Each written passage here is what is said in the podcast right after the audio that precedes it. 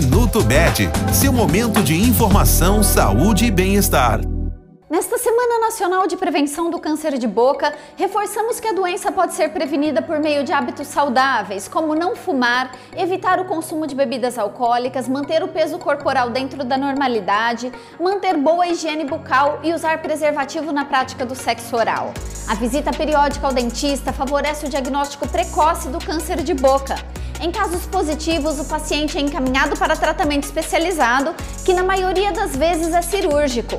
A radioterapia e a quimioterapia são indicadas quando a cirurgia não é possível ou quando pode trazer sequelas funcionais importantes para a qualidade de vida do paciente.